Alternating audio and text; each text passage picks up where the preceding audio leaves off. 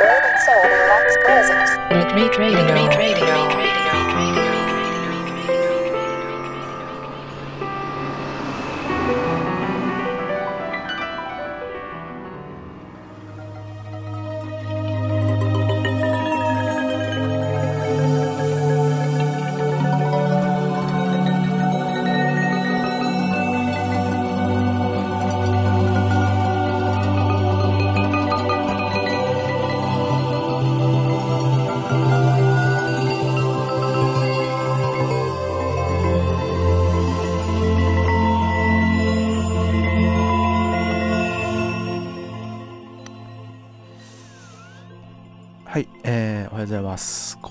こんにちは。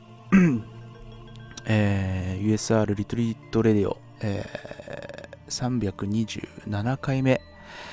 すかね。はい。えー2020年の4月9日、えー収録しております、えーこの番組は東京のクリエイティブシーンの話題からタイムライン雑談まで、さりげのない振り幅の引き出しでお送りする深夜の隠れ家的ベッドルームラジオです。えネットの片隅から皆さんのながら時間を拝借させていただければと思います。はい、というわけで、えっ、と、前回の配信が3月26日で、まあ、大体2週間いかないぐらいで、また撮ってるんですけど、もうね、前回、まあほぼイベントの告知をして、えー撮って、ポッドキャストで配信した次の日に全部キャンセルっていうね。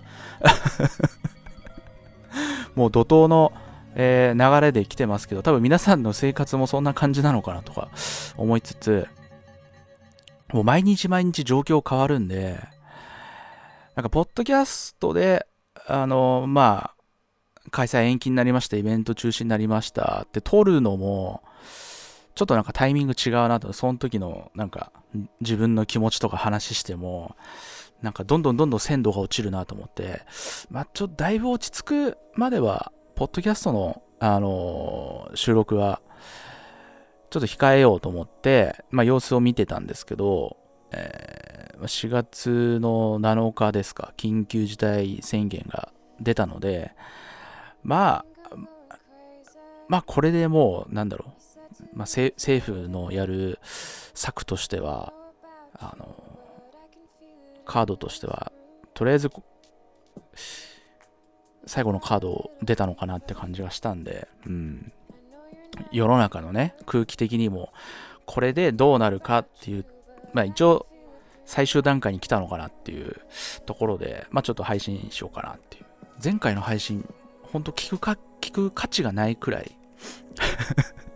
世の中の流れがね、変わってしまいましたけども、はい。えーまあ、ちなみに、えー言いますと、まあ、3月28日の船のイベントが中止になって、えー4月4日の、えー、遠蔵さんのイベントが中止になって、で4月11日ですね、僕の酒と東京もイベントも、えー開催延期になりまして、えー4月13日の揺らぎも、えーまあ中中止になりますね。はい。まあ収録した時も結構切迫はしてたんですけど、まあ、結構いろんなお店がまだ続けてたっていうのとまあ DJ 呼ばれてやりに行くっていう立場の案件がほとんどなんでまあそこは箱の主催のご判断かなっていうところでまあその時点ではもう新規の DJ は受けてなかったんですけどまあもろもろ終わるまではあのお付き合いしていこうという気持ちではいたんですけど。まあでも急急転直下で変わったのがえーいつだ？ゆりこちゃんのね会見がね、えー3月まあいっかその辺は。3月の後半。うん。東京都の会見で、まあ、自粛夜の街自粛、えー接待飲食業行かないでくださいみたいな出てで今まで続けてたもう僕の知ってるような DJ バー的な類とかもちっちゃいところとかももうきっちりやめますってなってキャンセル。だその週の頭とかは普通に僕にブッキングの連絡来ててぶっちゃけ。で僕は正直その時期はうーんもうあの外出るのは止めようと思ってだから DJ の活動も止めようと思ってたんでまあやあのやまりスケジュールが埋まってますっつって断ってたんですけど、まあ、そういう店とかすらその週にまあ何て言うんですか経営方針というか変えてお休みするって話になったんでうん。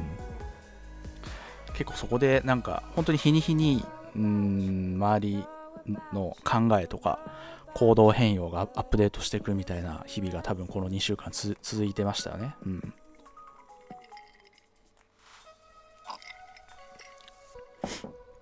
で、まあ、全部飛んで、で、まあ、飛んだっていうか、まあ、その、僕が受けてるやつが飛んだんで、自分の主催のやつも、あの、ちょっと開催延期の方向で動こうと思って、まあ、ちょっと お店の方と話して、まあ、お店飲食店だったんで、僕はまあギリギリまで、あのー、やりたかったんですけどね、うん、気持ちとしてはね、筋としては。そう。なんですけど、まあ、さすがにもう風向きが変わったなと思って、これもう延期でお願いできますか？つって延期させてもらって、でも、DJ の方は全部それで飛んだんで、まあ僕もこのコロナが完全に収束するまでは、もう中途半端に DJ とかやってもしょうがないから、もう活動、DJ 活動は無期限停止にして、もう DJ はやめようと思って、まあそれも、あの、ちょっと、まあ、ポッドキャストっていうよりかはブログの方で、あの、もろもろ書いたりとかしたんですけど、うん。で、うちもね、まあスタジオが、その、そうですね、多分同じタイミングで、あの、4月の稼働が、あの、ほぼ0%になって、まあ、収入的な意味でも 5, 5割減みたいな、そう。まあ、2月3月は3割減ぐらいだったんですけどここに来てまあ他の、あのー、スタジオ利用されてる方お客さんからも、まあ、ちょっとお休みようっつって。4月あゼロになったと思って。だいたいまあ5割ぐらいですかね。売上的に言うと。うん。まあ、他、まあ、デザインとかあの映像作ったりとかしてるんでそっちはね今あの元気に動いてるんですけどそれもえっ、ー、と今週の緊急事態宣言で、えー、7日の時か、えー、そのその朝かな？朝。その緊急事態宣言が出るぞっても報道が出てで、まあ、僕がいつもやってるテレビの収録の方も、割ともう直前まで、本当はあのその今週水曜日にあの収録あったんですけど、ギリギリまであのリハの資料とか届いたりとかしてて、あまあ、やる、やるのかな、やる流れかなと思ってたんですけど、個人的にはね、個人的な気持ちとしては、もう全部止めたい。もう全部自粛して、もうステイホームにして、も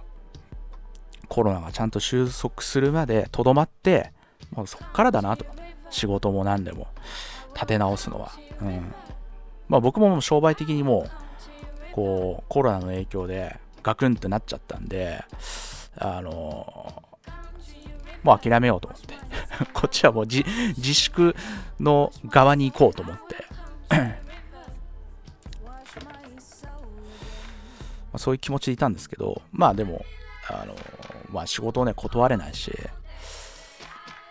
まあ別の代わりの人も立てらんないんで、VJ だと。まあ、まあやるんだったら付き合おうと。でもまあね、収録現場まあ、演奏とかするんで、まあ、防音のね、環境だし、えー、3密バッチシなとこなんで、ちょっと心配だったんですよね。うん、ゲストの方も、72歳の、ちょっと大御所の歌手の方がゲストだったんで、まあ、何かあったらもう、まあ、一発お渡し式じゃないですか。コロコロナに限っては。でちょうどまあ志村さんがね亡くなった件もあったのででテレビ業界もちょいちょいタレントさんがコロナになってうんで収録地上波の方とかでまあ日テレとかか日テレとか TBS とか収録を止めますっていう表明を出したところもあったんであテレビ業界もこれまあそのまあ示しがつかないじゃないメディアとしてまあそういう動きになってくるなと思っててうんうちの番組どうすんのかなと思ってたんですけど、まあ、6日のタイミングかな。6日の朝のタイミングで連絡来て、撮影中止ですってなって。だから今、テレビ業界も止まってますね。うん、止めた方がいいと思うし。うん、まあ、番組編成とかうんぬんありますけどね。ちょうどまあ、2週間前の、あの、ポッドキャストの収録の時だと、まあ、オリンピックが飛んで、まあ、スケジュール引きなしだみたいな話してましたけど、まあ、スケジュール、あの、オリンピックの編成もそうだし、えー、このコロナで収録できないっていうのもそうだし、まあ、まあ、スポンサー収入とかその辺もまあ落ちちゃうとは思うんですけど、もうそれもひっくるめて諦めて、まあ再放送でも何でもいいじゃないですか、テレビなんて。うん。ねそれこそテレビのバラエティなんて別に不要不急だしね。うん。なんでまあ、すごい英断なのかなと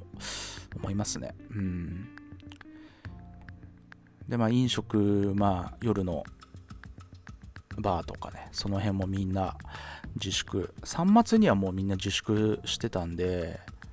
でちょうどまあその時だと4月の12だから2週間お休みしますっていうとこはすごい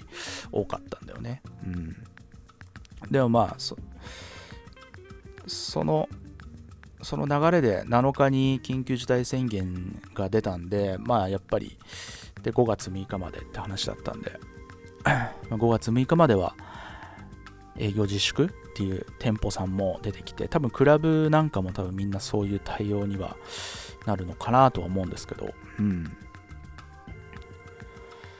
まあ軒並みそのね、まあ、コロナを縮小状況を、えー、良くするために、えー、自粛の方向で動動いてはいるいますね僕の周りは、うん。まあ、いわゆるホワイト企業的なところに関してもできる限りはテレワークになってるようなイメージなんですけど、まあ、実際の情報だとテレワークに移行できてるのは全体の、まあ、Google の分析のジオタグとかだと、えー、4月の頭、4月の1日とか2日とかに出たレポートだと、えー、仕事に関連する行動の、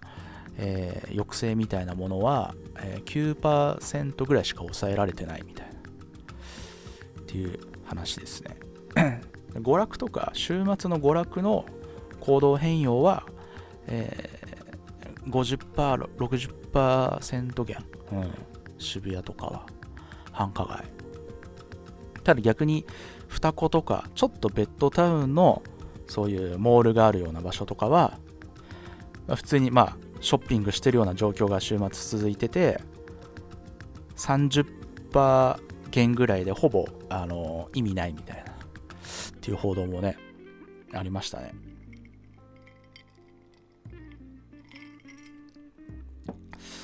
だ結局ね、緊急事態宣言が、あの、拘束力が法的な、そういう強さが全くないので、罰則規定もないので、ただの自粛要請、だから状況はほぼ変わらないというか、安倍ちゃんの、あの、言霊、言霊表明ですね、お気持ち表明でほぼ終わってしまったっていうね、で宣言開けてから、まあ、ほとんど電車とかは満員電車は変わらないっていう、えー、話みたいな、まあ、正直このままあの企業の経営者の経営判断が自粛っていう方向に向かわないとあの落ち着かないんだろうなって、まあ、多分またゴールデンウィーク来てちょっと自粛疲れと気の緩みが来てまた人がバッと外出てで5月半ばにまた、えー、コロナ増えんじゃねえかなっていうね、うん、まあそんなこんなでね。あのまあ皆さんの環境も日々日々いろいろ変わってるんでしょうけどあのそうまあ僕の方もいろいろそうやってバラシになったり、うん、やるこういう案件とか仕事をやるタイミングかなどうかなみたいなすごく精査してましたね。うん、本当にだから一日一日で、えー、まあ、これはできるでしょ、これはやれるでしょと思ってたことが、んもうこれは止めなきゃダメだとか、本当に日ごとに変わって、うん。で今はもう完全に止めなきゃっていう、えー、まあ、そういうそういう気持ちはまあ結構昔からあったんですけど、個人的には。えー、まあ、他の案件も、あのー、ちょっとペンディングになったんで、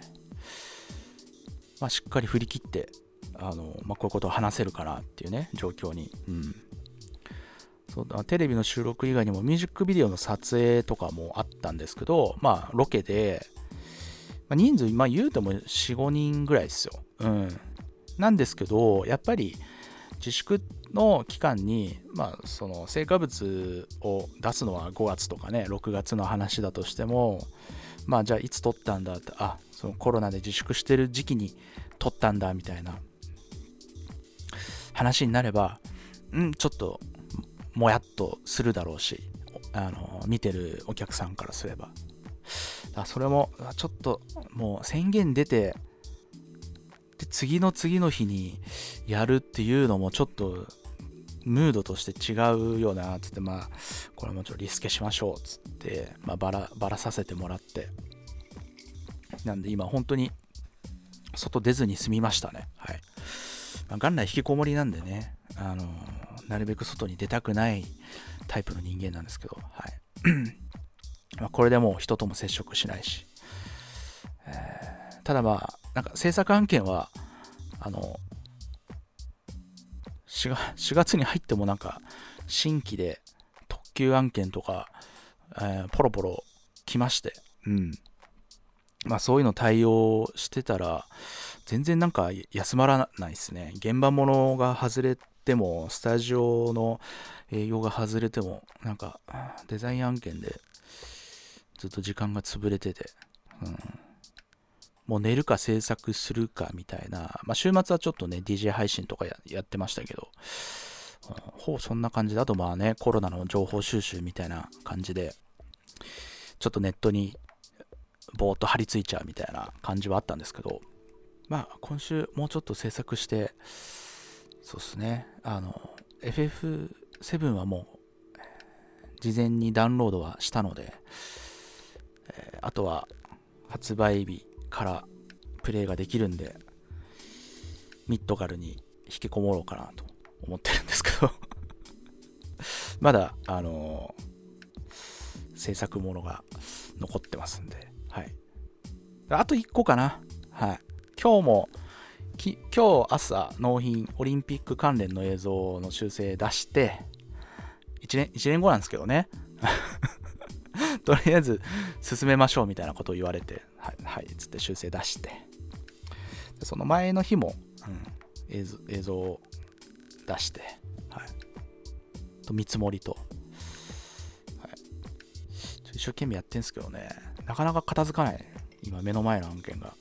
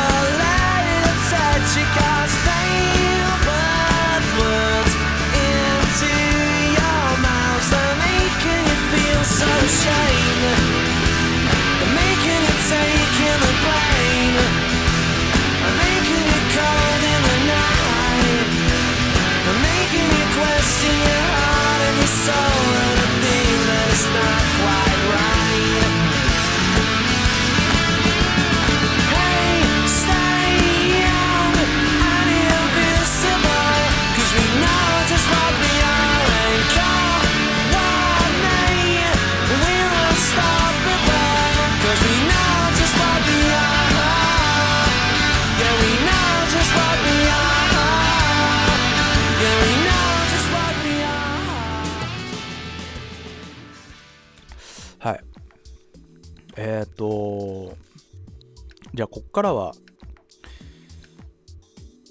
そうですね、あの、まあ、自粛、まあ、イベント関連がね、あの、もうほぼほぼみんな自粛になって、えーじゃあどうしようかっていうので、みんなもこう条件反射で無観客ライブみたいな流れになって、っていうタイミングで、まあ、ちょうど、えー日付としては4月の2日とかですね、に、うん、まあ僕も配信の仕事をずっとね、ニコ生の公式番組作ったり、まあプラットフォームは関係なくユーストリームであったりとか、まあ当時はそんな、あのいろんなプラットフォームなかったからあれですけど、まあほぼニコ生オンリーでしたけど、えーまあ、ネット選挙解禁のタイミングとかでも、まあいろいろそのテクニカルの、えーディレクションをして、えー配信とかやったりとか、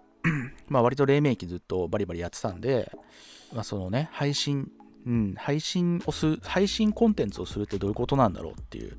ところで、みんな、うん無観客だったら、まあライブでやってもいいんじゃないか、やりましょうみたいな、すごくもうそっちの動きになって、まあ単純にそういう、なんだろうね、ポジティブな動きとしては、あの、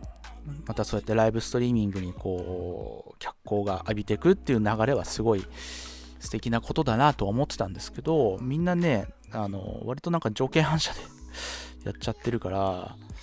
うん、それはちょっと違うなと思って、うん。で、まあ僕、まあ Facebook にね、ちょっと書きまして、はい。これはね、うん、外の SNS に書くのちょっと違うなと思って、割と、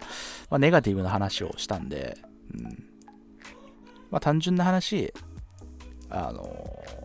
まあインターネットでコンテンツを届ける。要は現場でお客さん入れて、えーそういう催しができなくなったから、その代替コンテンツとしてインターネットで提供する。えーじゃあそれを果たして、あの配信案件が最適解なのか否かっていうところで、それはもうもう一回よく考えた方がいいよみたいな問題提起の、あのーことを書いたりとかしたんですよね。うん、結局まあ無観客の配信コンテンツをやっても例えば、まあ、バンドものであればそれだって、まあ、僕らこういう配信オペレーターが出て、えーまあ、カメラマンがいてでやっぱ生なんで、えースイッチャーも絶対必要なんですよ、B、あの VJ がね。で、えーお客さん入れないとしても、まあ、PA も必要だしで PA も、えー現場の音を整える PA の作業もあれば配信に送る LINE で送る時の、まあ、それぞれ楽器のパートを整えるためのミキシング作業も必要なんで、えー考え方によっちゃそういうオペレーターが2人必要になるっていう。で、まあ、昔アンドロップの、スタジオ配信とかやった時はもう別あのコンソールルームの別室に LINE を送ってでそこで音をちゃんとしっかりバンドの音を作り込んで配信に送るみたいななんかそれぐらいのことをやったりとかはしたんですよ。でっていうことをねもろもろ考えるとあの確かに3月のうーん。まあ2月とかか。最初なくなってったの。ライブとか、えーでもう箱は押さえてあって、えーお客さん入れられないっていう状況の時に、まあ、配信をやるとかっていうのはもうそれはもう流れとして完璧だと思うんですけどもともとカメラも、あのーそのパッケージ用でねクルーを入れてただろうしそれを、まあ、ちょっと、あのーチューニングして配信用に切り替えるって、まあ、それはあのもうただ溶けてしまうあの金銭的なコストを、まあ、ちょっとでもカバーするっていうお客さんにと届けるっていう意味では、まあ、大正解だったと思うんですけどもうこの3末のタイミングだともう全然絶対違うから、うん、そのまあよくねやってたのはクラブ箱とかが無観客 DJ 配信とか。結局箱にアーティストとかスタッフとかあの呼んじゃってるからね、うん、それそのまあ5人なのか10人なのか分かんないですけど関係者だけで。それだって3密の環境を作っちゃうし、うん、うちのスタジオはまあミニマムで先生と生徒さんでまあスタジオ仕様2人とかね、うん、だったりするんですけどまあそれでもあのまあキャンセルというか営業自粛っていう形を取ったんで無観客ライブをするのももう状況として違うなっていうね3月ぐらいのタイミングでっていうのはすごい思ってて。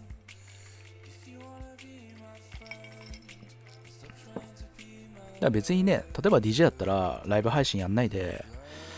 ミックスクラウドにミックス取ってそれアップするとかでもいいじゃないですか。うん。生である必要がないなと思って。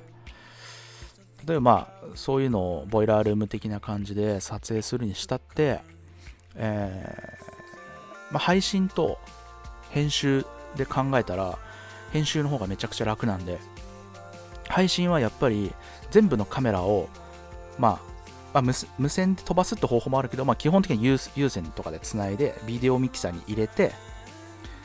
まあ、3カメなのか4カメなのか分かんないですけど。でスイッチャーがミックスしてみたいなその現場で全部固めないといけないからやっぱスタッフの数もあの増やさないといけないしえリソース、まあ、機材のその値段とかも、まあ、いい機材を入れていかないとその環境ってなかなか作れないんで編集の方が圧倒的にリソースとしてはコストとしては低カロリーなんですよね。うん。っていうのまあ僕はどっちもあの制作としてはやるのでなんかむやみに配信っていやバカかなと思って。うん、今この時期に僕配信案件はね受けたくないっすもんね、うん、無観客だっただからいいっていうわけじゃないからね。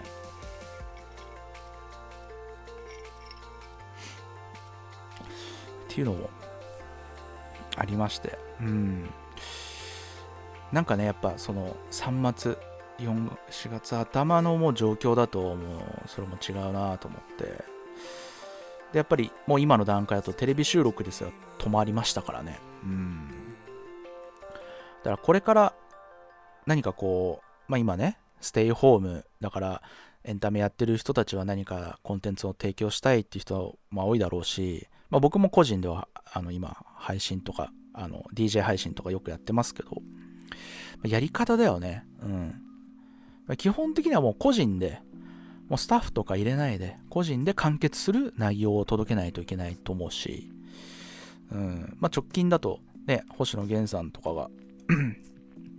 曲を SNS 投稿してみんながかぶせて歌うみたいな、まあ、ああいうのが一番あのベストなキャンペーンですよね。うん、ちょっとカロリー高いコンテンツの提供は多分ね、やっちゃいけないと思う。まあ、その、箱の人間とか、いろいろアーティストとかも、あ、やることないからなんかやんなきゃっていう人多いと思うんですけど、今一度、どんなコンテンツを今提提供するのがベストなのか、どういうのが不謹慎にならないのかっていうのを考えなきゃいけないなと思いますね。うん。まあ、そういう、なんか、テキストを書いたのと、まあ、同じタイミングで一応なんか配信のノウハウみたいな記事をノートの方で書きまして、まあ、超なんか舐め腐った感じで書いちゃったんですよね。あの雑な感じで。ただまあ意外にあの見てくれた人が多くて、うん。で、まあ分かんないことあったら聞いてくださいみたいな話もしたら、割といろんなところからチャットもらったりとか、それこそなんか久々な友達とか DJ とか通話来て長話したりみたいなこともあったんですけど、うん。その辺なんかちょっと補足をしようかななんて。うん。一応なんかね、その配信ノウハウは、まあ、基本的なその配信するためのソフト、まあ、あの Mac 向けで書きましたけど、あとは、まあ基本的に、あの、まあパソコンとマイクだけで、あとまあパソコンについてるウェブカムだけで、完結しますみたいな、まあ、イージーじゃなくて、まあ、それよりももっと上の、あのー、クオリティで配信したい人用にあの書いたんで、一般の人には、な、ふざけてんのかみたいな 感じは多分あったんでしょうけど、うん。まあでもね、基本的には、まあ、リモートワークとかね、そのリモートミーティングとかもあると思うんですけど、まあ、ウェブカメはあんまり使わない方がみたいな。まあ、僕今配信、ウェブカメですけど、うん、まあ、その HDMI で、ビデオカメラで、とか一眼レフで入れると、まあ、ズームも効くし、まあ、レンズ、あのピントぼかして後ろを潰すとか、まあ、いろいろできるんで、まあ、あのー、まあ、個人でね、導入っていうのはあれかもしれないですけど、多分今後、これが完全にコロナがピタッと収束するとは限らないから、例えば、ビジネスのシチュエーションで、プレゼンテーションとか、えー、まあ、オンラインの商談会とか、なんかそういう時に、まあ、ウェブカメだけっていうわけにもいかないんで、うん。やっぱりちゃんとした HDMI のカメラをパソコンに入れてみたいな、そこのキャプチャーもね、結構、そのまあ僕、あの今回紹介してあるのは、ブラックマジックのウェブプレゼンターってやつなんですけど、そこもね、機材がね、ほんといっぱいあるんで、まあ、片っ端から僕が買って検証してれば、これがいい悪いとは言えるんですけど、そう。まあ、僕もね、キャプチャーはもういくつも買って、本当に何もドライバーが食わなくて、ゴミになってキャプチャーもあるし、結構多いんですよ。その配信機材というか。もともとなんかインターネットでストリームするために作られたハードウェアじゃないので、本当ここここ4、5年かな、ネットにストリーミング、ウェブストリーミングするためのキャプチャーハードウェアみたいなのが出てきたのは。うん。昔のそのキャプチャー関連のものって、えー、そうですね。いわゆる単純に映像をキャプチャーして、でパソコンで取り込取り込んだその映像データを編集して YouTube にアップするとか、基本的になんかそういうのをメインで取り扱ってるキャプチャーが多かったですね。民生機のところだと。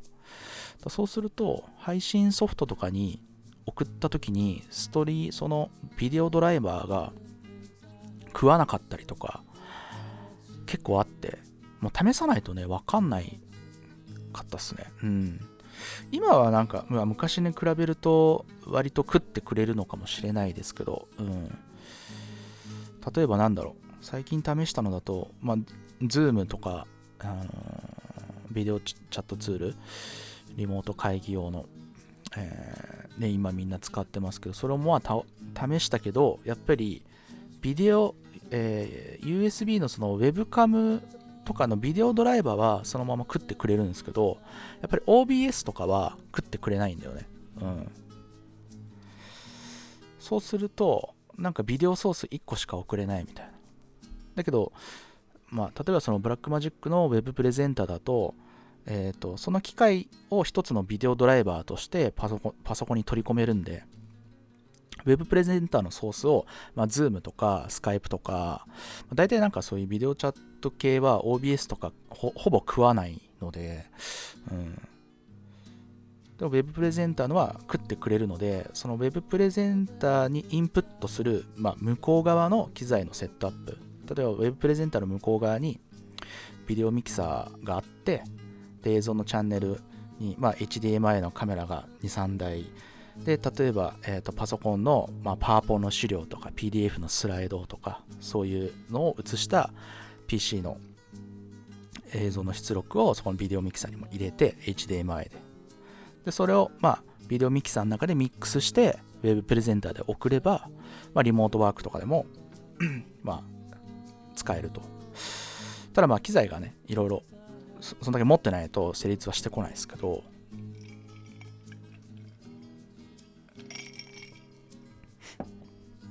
だその、なんか Web ストリーミングの用のそのビデオキャプチャーの特性というかあのまあ映れば映ったで別に何でも良かったりはするんですけどビットレートを稼げば稼げば綺麗に送れたりはするんでただまあそこビットレートを稼いじゃうと、えー重くなるので受け送り側も受け取り側もあのやっぱりこうリアルタイムにデータを結構バカバカ送ってるからまあ切れるんですよね。うん。で配信案件とかやってた僕からするとやっぱ落ちるのが一番怖いんで。もう受ける時もその落ちるの前提であの落ちてもこっちにはもう損害はないですよみたいな。その現場の配信環境とかいろいろあるから、まあ、そこはまこっちにペナルティはちょっとやめてねっていう条件で全部仕事を受けてたんで、うん、で結構無茶な場所でねやらされたりとかもあったからモバイル回線で引っ張ってやらなきゃいけないような場所とかねあの外でライブするとかねそういう案件とかだと。やっぱり配信本番前にあの回線速度テストはよくドワンゴさんと一緒に行って会場行ってここここのスピードどんぐらいだろうみたいな。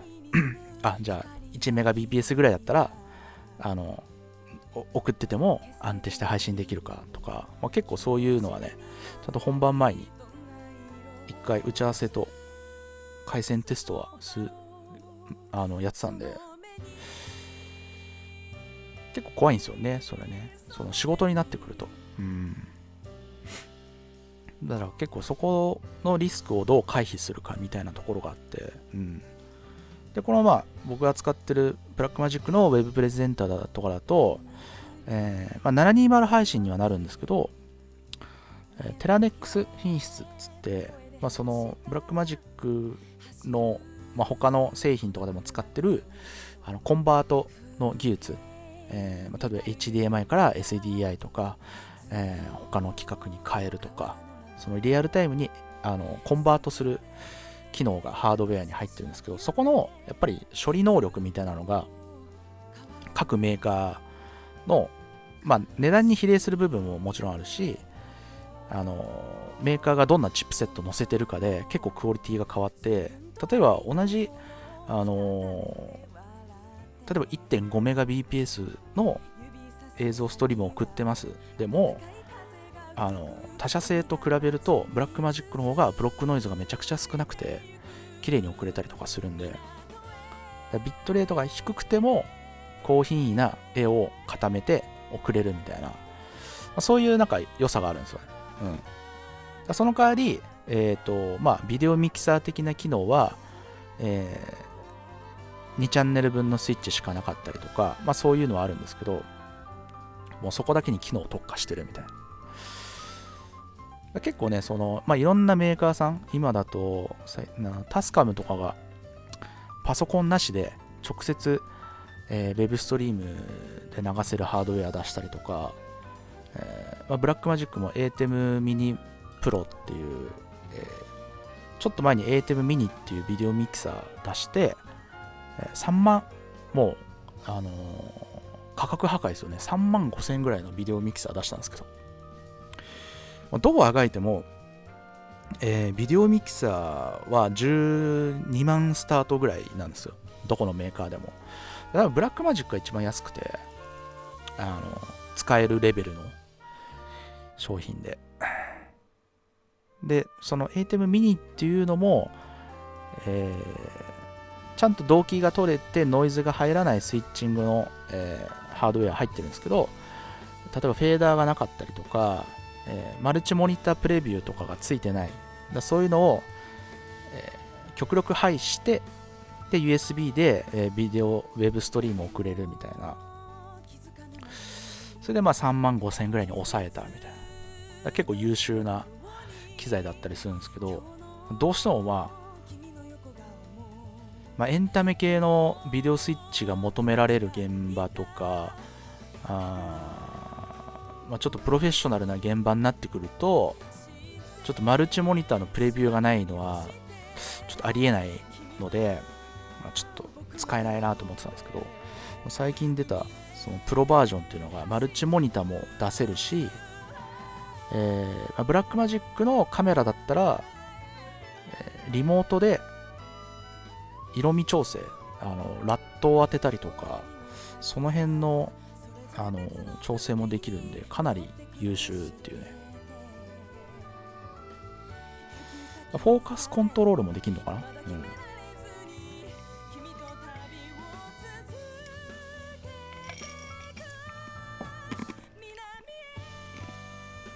な出たばっかなんでまだすぐには手に入らなそうなんですけどそれがまあ7でも7万ぐらいかな。10万は切ってるからすごいっすね。多分フェーダーを割愛してるんであのボタンしかないんですよ。パネルが。だボタンで切り替えてそこがまあディゾディゾルブで切り替わるのかカットインカットアウトで切り替わるのか何秒で切り替わるのかみたいな。多分そんぐらいの設定になっててマニュアルでそのいわゆる DJ のクロスフェーダー的な感じでミックスっていうのは多分できない。だから VJ 用途だと人によってはそこでフ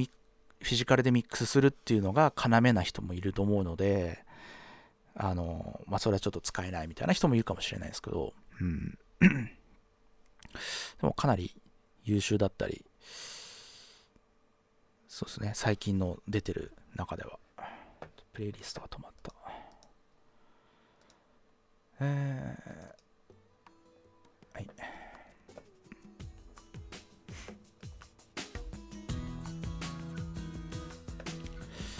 なのでまあ結構ね調べるといろんな配信系の機材があるので、まあ、今この状況うんまあ、そっちの配信系気になった方はいろいろ調べてみるといいですね。はい。あと音の方もねうん。やっぱり、まあ、ノートパソコンについてる、まあ、マイクとかウェブカメラについてるマイクとかだと、まあ、集音性とかマイクの、まあ、性能が本当良くないから仕事でリモートトミーティングする人だはもう普通にマイクちゃんとしたの買った方がいいと思う、うん、例えばこの手話の SM58 とかこれはまあライブハウスとかもういわゆるもう業界標準の現場で使うようなマイクで、まあ、1万円ぐらいで買えるんで、まあ、ここスタートかな。うん。まあ、その下の、もういろいろ出てるけど、まあ、いろいろこう、実際、なんだろう、音を聞いてみて、検証して、とかっていうのは難しいと思うから、まあ、調べてみて自分が納得していろいろ買うのはいいと思うんですけど、そういうのめんどくさいっていう人は、もう手話の SM58、買えばとりあえずこれで OK みたいな。で、今、僕が収録で、まあ、今日からまた復活して使い出したのが、えっ、と、ノイマンの U87 の A ってやつなんですけど、これが、いわゆるレコーディングスタジオとかで、えー使う、まあ、業界の標準的なマイク。うん、なのでこ、この辺とかも全然レベルが違ってくるんで、えーちなみに定価で言うと30万ぐらいになるのかな。うん。この辺もやっぱ音、声聞いた時のその5%と比較した時の音の改造感とか全然違うので、インプットのところのマイクのクオリティをこうやって変えてあげるだけで多分リモートのミーティングとかすごいやりやすくなると思いますね。うん。ウェブカメのマイクだとね、なんか結構いろいろその音拾っちゃう集音性が高かったりするんで、そうすると聞き取りづらかったりとかね、うん、相手が、うん、そういうのも含めて、あの多分こういう働き方っていうのはね、長期戦になると思うので、でマイクとかは壊れることほとんどないですね。オーディオインターフェースとかも。うん、まあ、ガリったりとかそういうのはあるかもしれないけど、基本的には、その、性、性能っていうのもないので、オーディオインターフェース。音の入力をするための機材って。買えばもう10年でも15年でも使えるんで、えー、自分が欲しい機材を、えー、買うのがいいですね。多少高かったとしても。うん。まあでも、リモートミーティングの類だと、だいたい2万円いかないぐらいの、えー、オーディオインターフェースがちょうどいいですね。で、操作パネルが、いわゆるちょっとした2チャンネルとか3チャンネルでボリュームのフェーダーがついてたり、えー、まあ、それま縦フェーダーでも、あのロータリーノブでも何でもいいんですけどあのフィジカルで触れて音の声の調整をできるような機種まあ、大体1万円切るぐらいのところから、えー、まあ、高機能なので言っても多分2万ぐらい、2万いかないぐらいですね。1万5000円とかかな。あるので、まあ、そこのやり取りだけだったら、そのリモートミーティングのやり取りだけだったら、それぐらいの機種で全然、あのー、で、ちゃんとしたマイクであれば、あのー、高水準な品質の音声は送れますね。うんでここからまあなんだ3万円とか5万円ぐらいの価格帯のオーディオインターフェースになってくると逆にそのいわゆるあの DTM、えー、DAW ですね、うん、そうパソコンで音楽作る人たちのためのそのアナログの音をデジタルに変えて、えー、取り込むっていうそういうオーディオインターフェースのラインナップになってくるのでやっぱり外の音をパソコンに取り込む、えー、まあ、アナログをデジタルに変換するんで、まあ、そこ、えー、アナログデジタル、デジタルアナログで ADDA コンバーターっていうんですけど、そこのコンバートを処理するあのチップの性能で、やっぱ機材の値段も良さも全部変わってくるんで、ここ結構ね、変わるんですよ。で、まあ今だと、一番安いラインナップとかとアポジーとかの、えーとまあ、値段はそのチップセットは固定で入力と出力の大きさで値段が変わってくるんですけど、まあ、一番安いのでアポジで多分7、8万ぐらいかな。うん、割とまあ高品位なやつ。うんまあ、3万、5万とかでも、うん、ユニバーサルオーディオだったり、まあ、本当いろいろあるんで、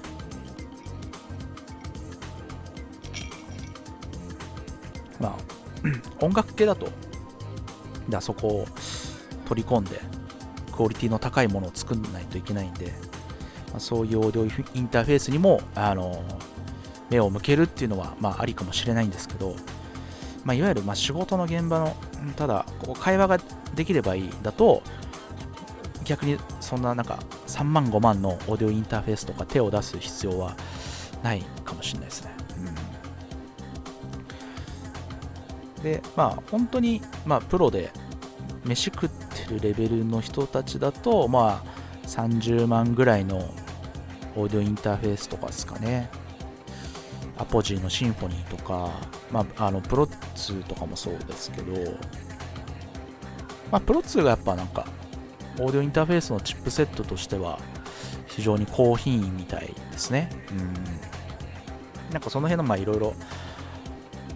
オーディオインターフェースのコンバータのところでも処理の、えー、仕方で、ブランドごとになんか特性があるみたいなんで、いろいろこう併用して使ってる人も多いみたいですけど、うん、まあ、D、DJ 配信とかだと、えー、まあ、取り込むオーディオインターフェースの部分ももちろん聞いてくるけど、まあ、その DJ 機材からパソコンまでの、まあ、機材自体のクオリティとか、えー、配線とか、まあ、その辺でも結構音質は変わりますね。うん。まあそこをね、言い始めると結構キリがないんですけど、僕はもう去年、あのーオーディオクエストのダイヤモンドの、えー DVS モデルを買ってしまったので、もうつよつよ高品質で DJ 配信はお送りできますけどね。えーまあ、方向性としてはなるべくノイズを処理してあげて、なまなまあ、なるべくケーブルはいろんなケーブルは余計なケーブルこう経由しないで送れた方がいいいいですね。で、まあ僕はパイオニアの900ネクサス使ってるんですけど、えっと、まあ、PC からトラクターで、エクスターナルで USB ケーブル1本で送って、でそこで、えー DA、そこのパイオニアのミキサーの DA コンバーターをかまして、えーブラックマジックのウェブプレゼンターの RCA のインプットに入るんで、まあ、そこの処理するやっぱプロセッサーでも性能が変わるので、まあ、当然 Nexus 2の方がきっと音はいいだろうし、うん、今出てる最上位モデルとかの方が音いいだろうし、結構もうそこの、そうですね、まあ、ケーブルこだわるよりかは、ミキサーのコンバーターのプロセッサーで結構音も変わってきますね、改造感は。うん。あと DJ のソフトとかでもかなり音質変わってきて。例えば iTunes でなで鳴らした音と DJ ソフトのトラクタープロ3で鳴らした音も全然違うしトラクターの方が解像度はめちゃくちゃいいし。結構まあその一見全部同じように見えるんですけどその鳴らす機材でかましてる機材でどんどん音質は、まあ、劣化していったり高品位にもすることができるんで、まあ、音をこだわりたい人はなんかその辺をどういう機材にするかみたいなでまああとその先にケーブルとかこだわりたいんだったらもうそのデジタル系はもう本当にあのーノイズいかに歪みをなくして解像感を保ったままツヤ感みたいなをキープしたままインプットに届けられるかですね最終のそこはまあ結構大事みたいなまあそここだわってたらねもうお金なくなりますからねほどほどで、はい、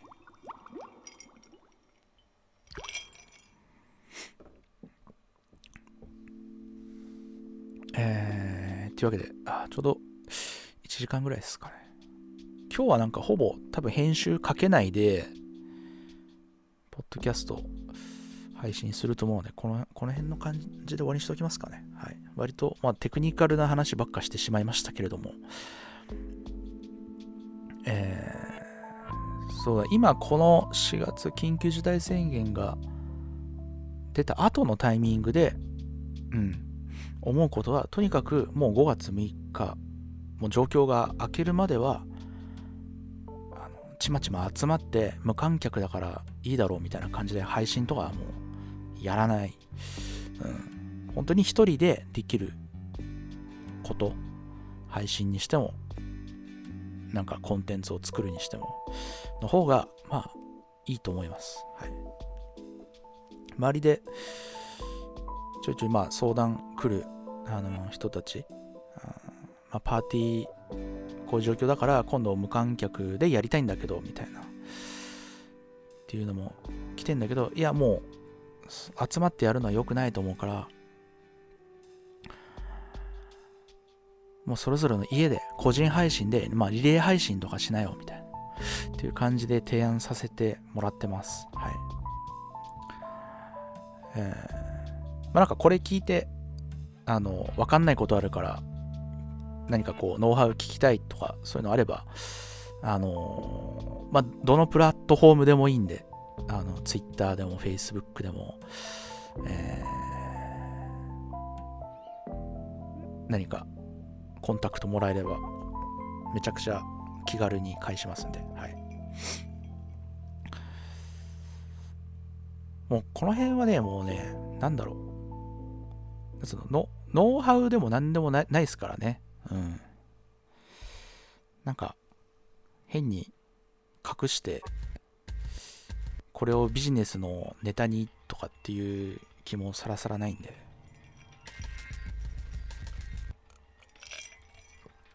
もう当たり前のようにこういうことが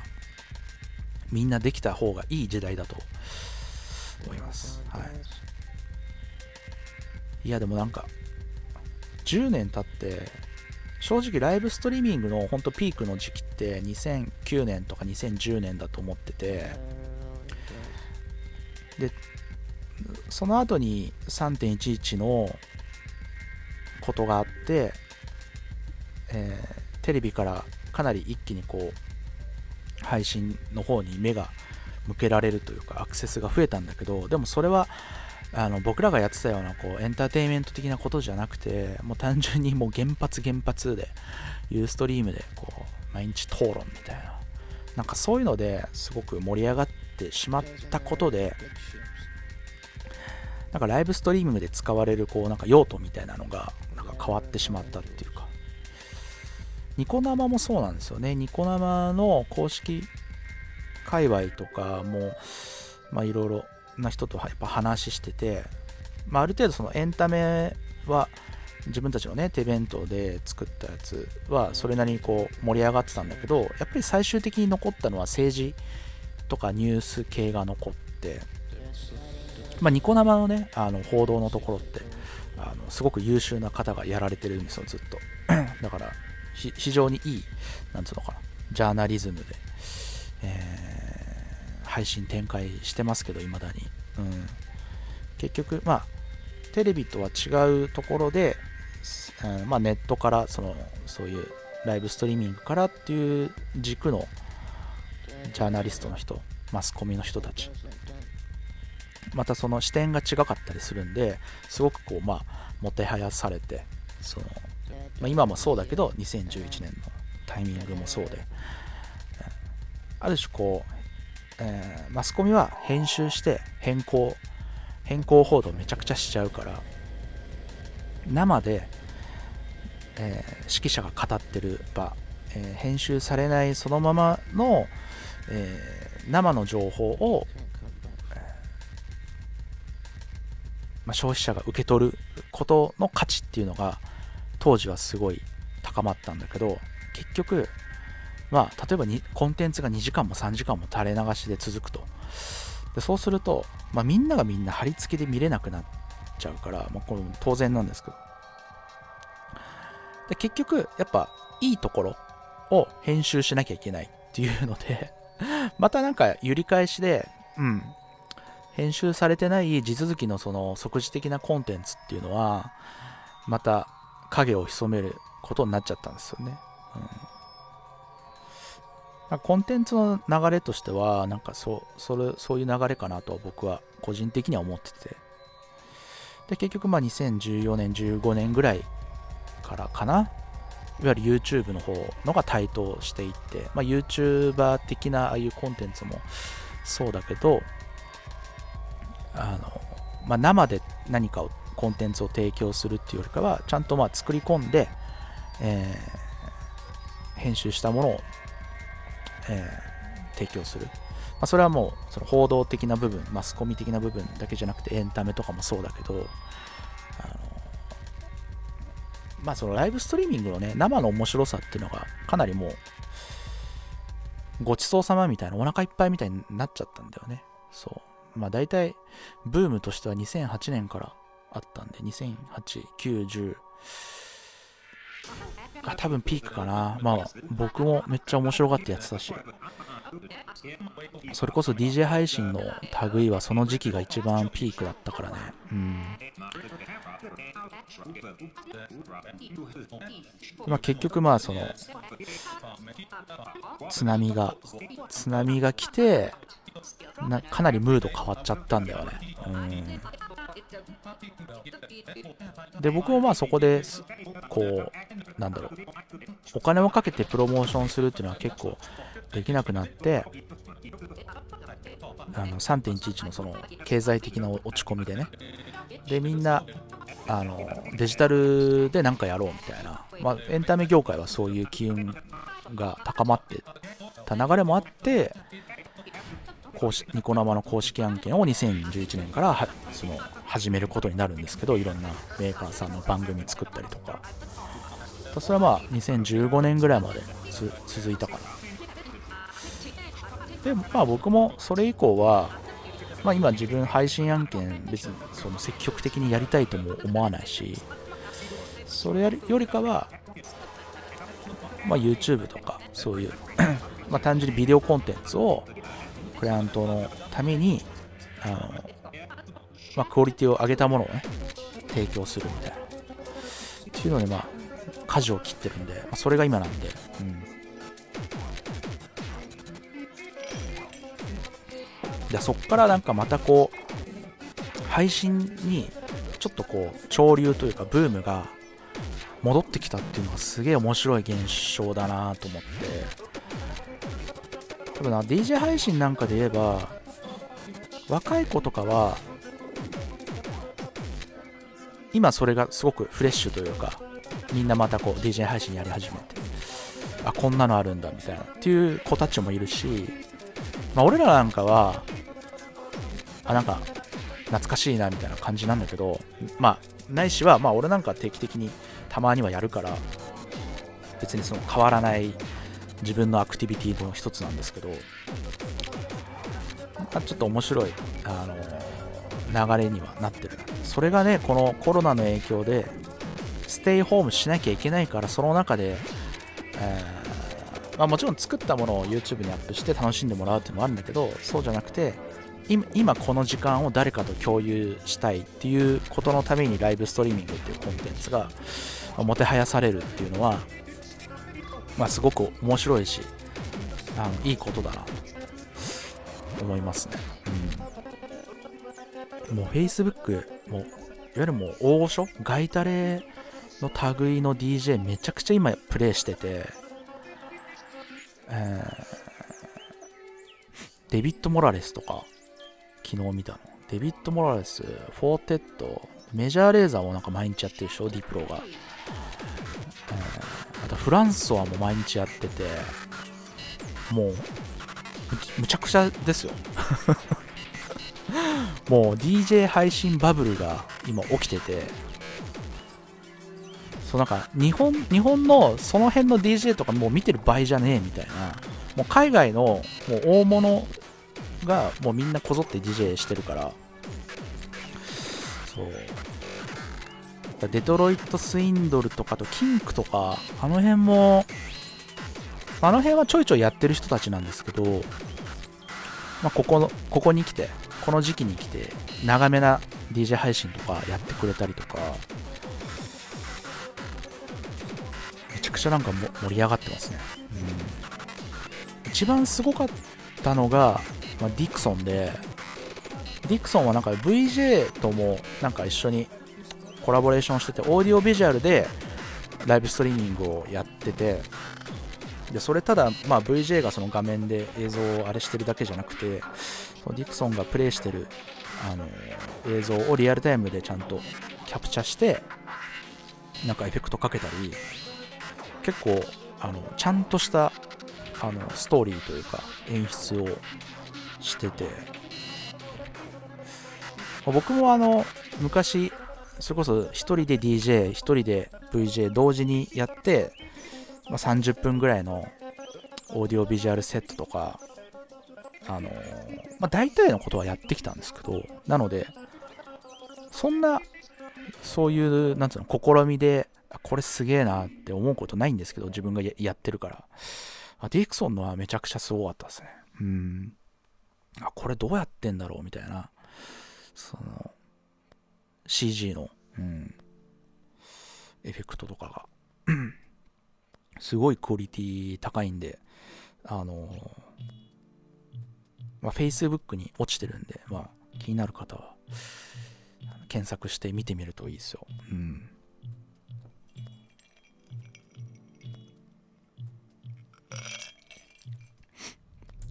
デッドマウスとかもね、もう配信業界では、デッドマウスパイセンはもうかなり古参の人で、もともと、まあ、もうユーストリームよりもっと前だね、なんかスティッカムとか、もともとスティッカムユーザーなんですよ、デッドマウス先生は。なんか空港のロビーで配信とかしてて、で、チャットとかで、その、まあ、昔はまあ、荒れてるインターネットだったから、ファンが、なんかけんチャットで喧嘩とかして、それにこう、あの応戦してあのすごい汚い言葉を罵るみたいな配信よくやってたんだよね めちゃくちゃ最高だったんですけど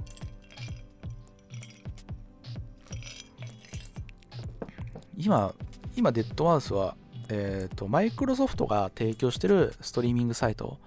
のミキサーっていうところでやってて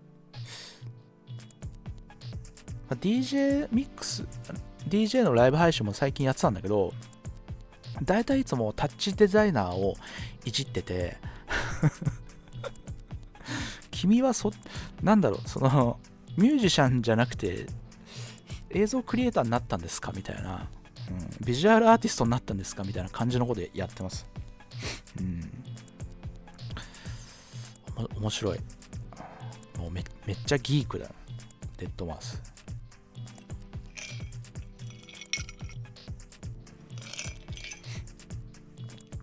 ああ配信サイトのちょっとノウハウ、ノウハウというか、ちょっとしたチップスみたいな話しときますかね。まあ僕はもうずっとこうニコ生を続けてるっ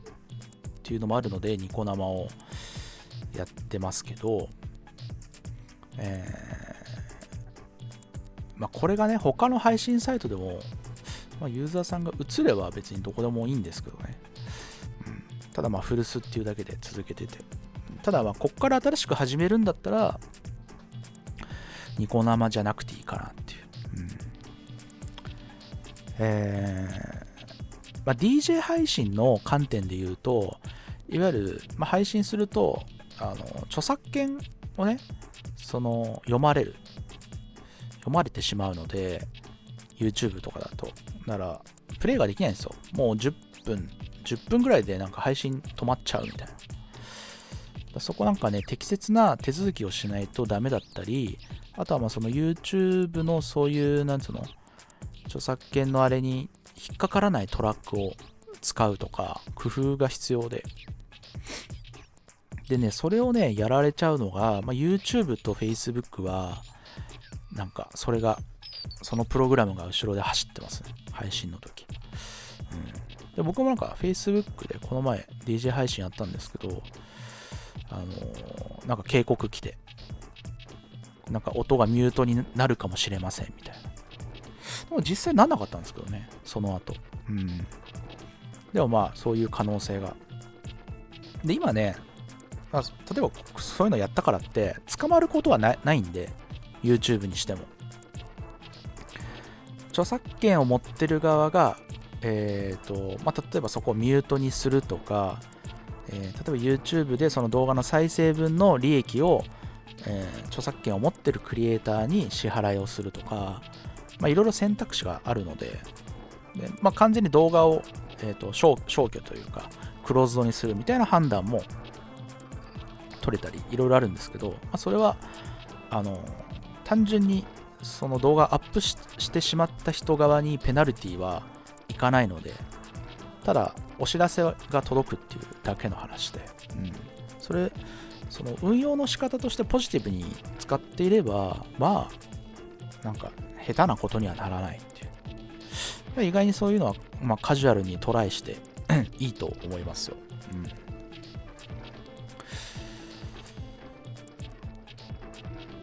まあね、あの、DJ カルチャーの話だしね、そう。まあ、システムがシステムだから、どうしても引っかかっちゃったりってのあるんですけど、基本的にはまあ作ってる側のクリエイターとしても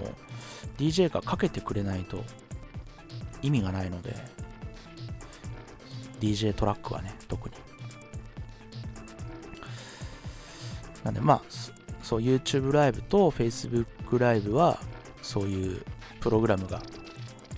著作権のプログラムが走ってるので、まあ、ちょっと注意注意しないといけない。で、えーそういうのはかかってないフリーダムなところは、まあ、このニコ生もそうだし、えーまあ、ペリスコープ、ツイッターがやってるペリスコープとか、あとまあツイッチとか、まあ、特に問題ないですね。うん。今だとどこがいいんだろうな。一応そのブランド、グローバルのブランドで言うと、ツイッチと、あ、まあ、まあ、YouTube ライブが一番トップですね、言うても。YouTube ライブがトップで、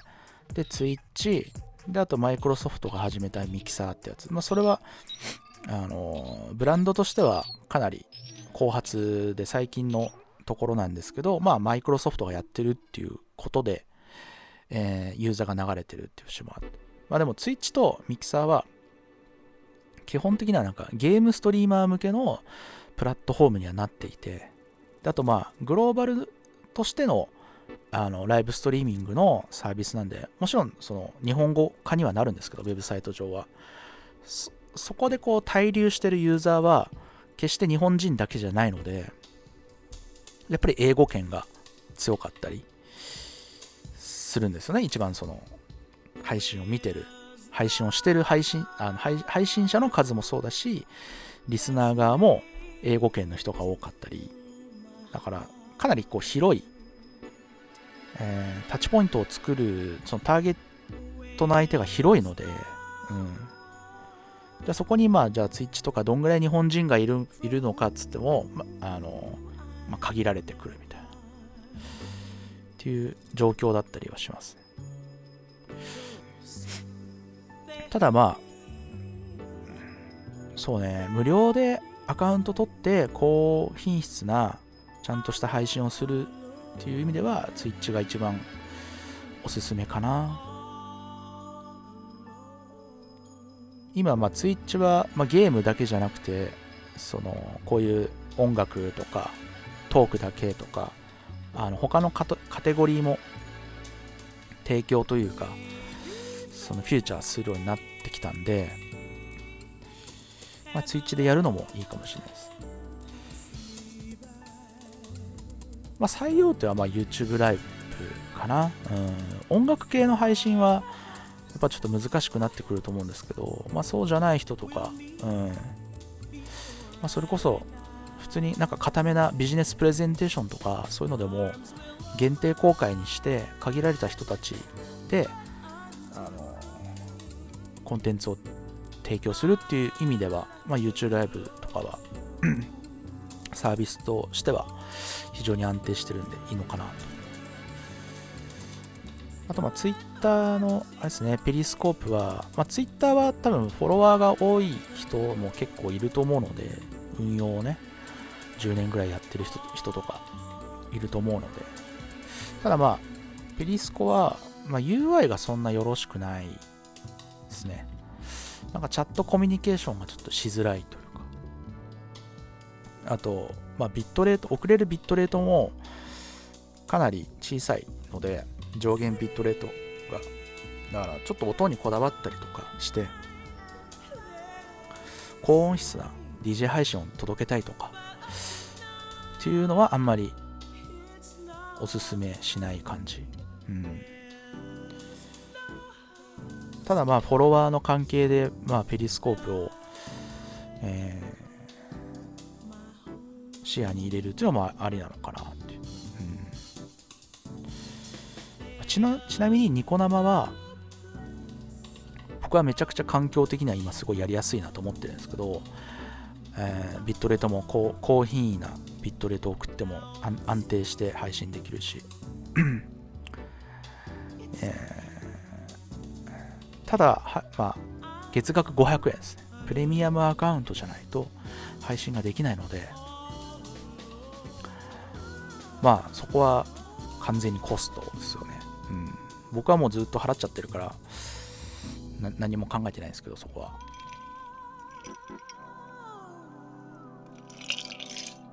あと、まあ、ニコ生は新規で人がいない。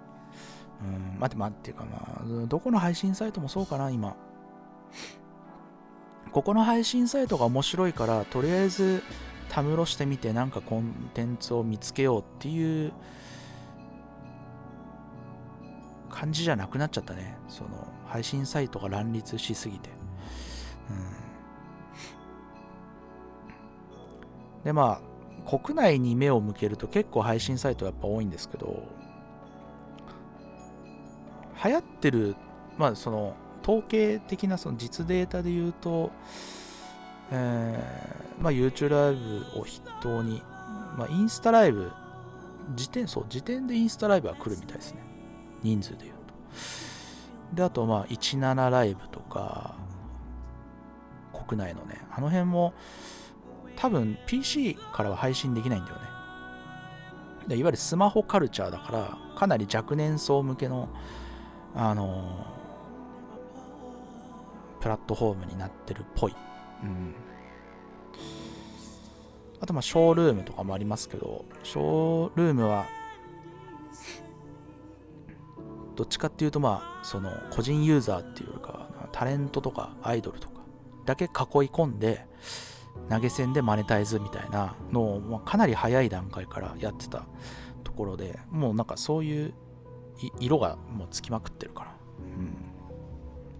うん。でまあ個人配信もできるみたいですけど、うん、かなりエンタメよれよりみたいな、うん、あとまあツイキャスとかはほぼほぼ、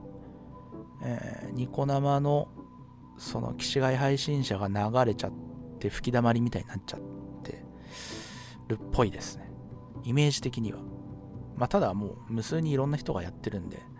まともな人も絶対いますけど、うん、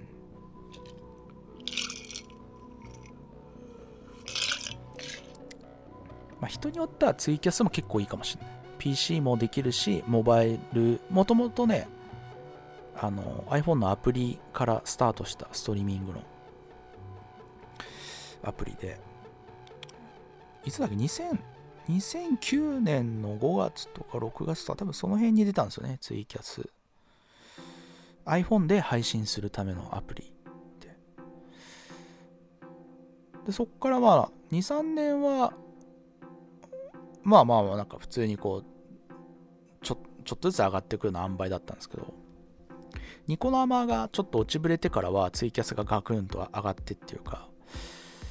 まあ、iPhone が一気に普及して、まあ、PC ベースのカルチャーから iPhone、iPhone というかそのモバイルの方のカルチャーに移ってから、その人の動く潮流がからツイキャスが一気にガンっていったみたいな感じがありますね。はい。なんでまあ好きなサイトを選ぶといいと思います。いろいろチェックしてみて。うん。あとはまあ本当に音声だけの配信とかやりたいんであればそういうのもあるんでオーディオストリーミングで調べてみてください。あのラジオキャストとかえー、ミキセラーとか、えー、まあ、有料プランだったり無料だったりいろいろありますけど別にその配信だからって映像を映す必要はないんで昔まあ僕らはあのー、こういう映像付きのニコ生のこういう配信もやってでで iPhone からその 3G 回線の時代とかだと映像まで送ったらもう重くてえー、DJ 配信こう見てらんないみたいな感じになるから、オーディオストリームは別で送って、えー、だ両方映像付きのものとオーディオだけのもの、両方 URL 作って、ストリーミング、DJ 配信とかが結構まあデフォでしたね。それそれぐらい、まあ、まあ、受け取る側の回線を配慮して。今はね、4G になったし、そんなに気にしなくてもいいような時代になりましたけど、うん。だからまあ、場合によってはそういう選択肢をチョイスしてみるとか、うん。まあ、いろいろ考えてみるといいんじゃないでしょうか。はい。今、ダントツどこなんだろうな、でもおすすめって。まあ、YouTube かな。YouTube やってる人はね、僕全然 YouTube やってないんで、書けらも YouTube ライブでやりたいとは思わないですけど YouTube ね結構なんかバッファー取るんでね30秒ぐらい遅延があるんですよねそういうのはあんまり気にしない人であればいいとは思うんですけど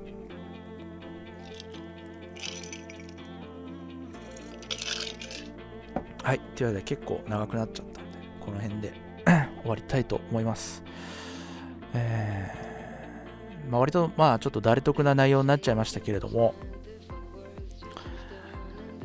えー、引き続き、またなんかタイミングで、はい、うん、そうですね、DJ ミックスとか、えー、ポッドキャスト提供できればなと思いますけれども、まあ今は、またコロナをのない世界にするために、えー、状況を見守って部屋に引きこもってようと思いますんで。皆さんも引きこもってください。はい。なんでまあポッドキャストはねどうしても、まあ、収録して提供するような形になるんで、まあ、ちょっとこの1ヶ月はリアルタイムのあのライブストリーミングでのアクティビティが増えるかななんて思います。はい。なんで、まあ、タイミングあったら見てもらえたらありがたいです。はい、まあ DJ 配信増えるかな。現場ないんでね。毎週末ね、DJ やってたから、さすがになんか2週間ぐらいないと、あれ？みたいな。ちょっと体調子悪いな、みたいな。ちょっとやるか、みたいな。酒飲みながらやってさ3時間ぐらい夜中やっちゃって。普通にヘロヘロ体力みたいな多分そんなのがうんこれから毎週末行われると思うので、まあ家に引きこもるっつってもねいろんな可処分時間を消費する素敵なコンテンツいっぱいありますからね。ネットフリックスだなんだって。まあ、皆さんのどっかの隙間に刺せればいいかなぐらいに思ってますけど。はい。というわけで、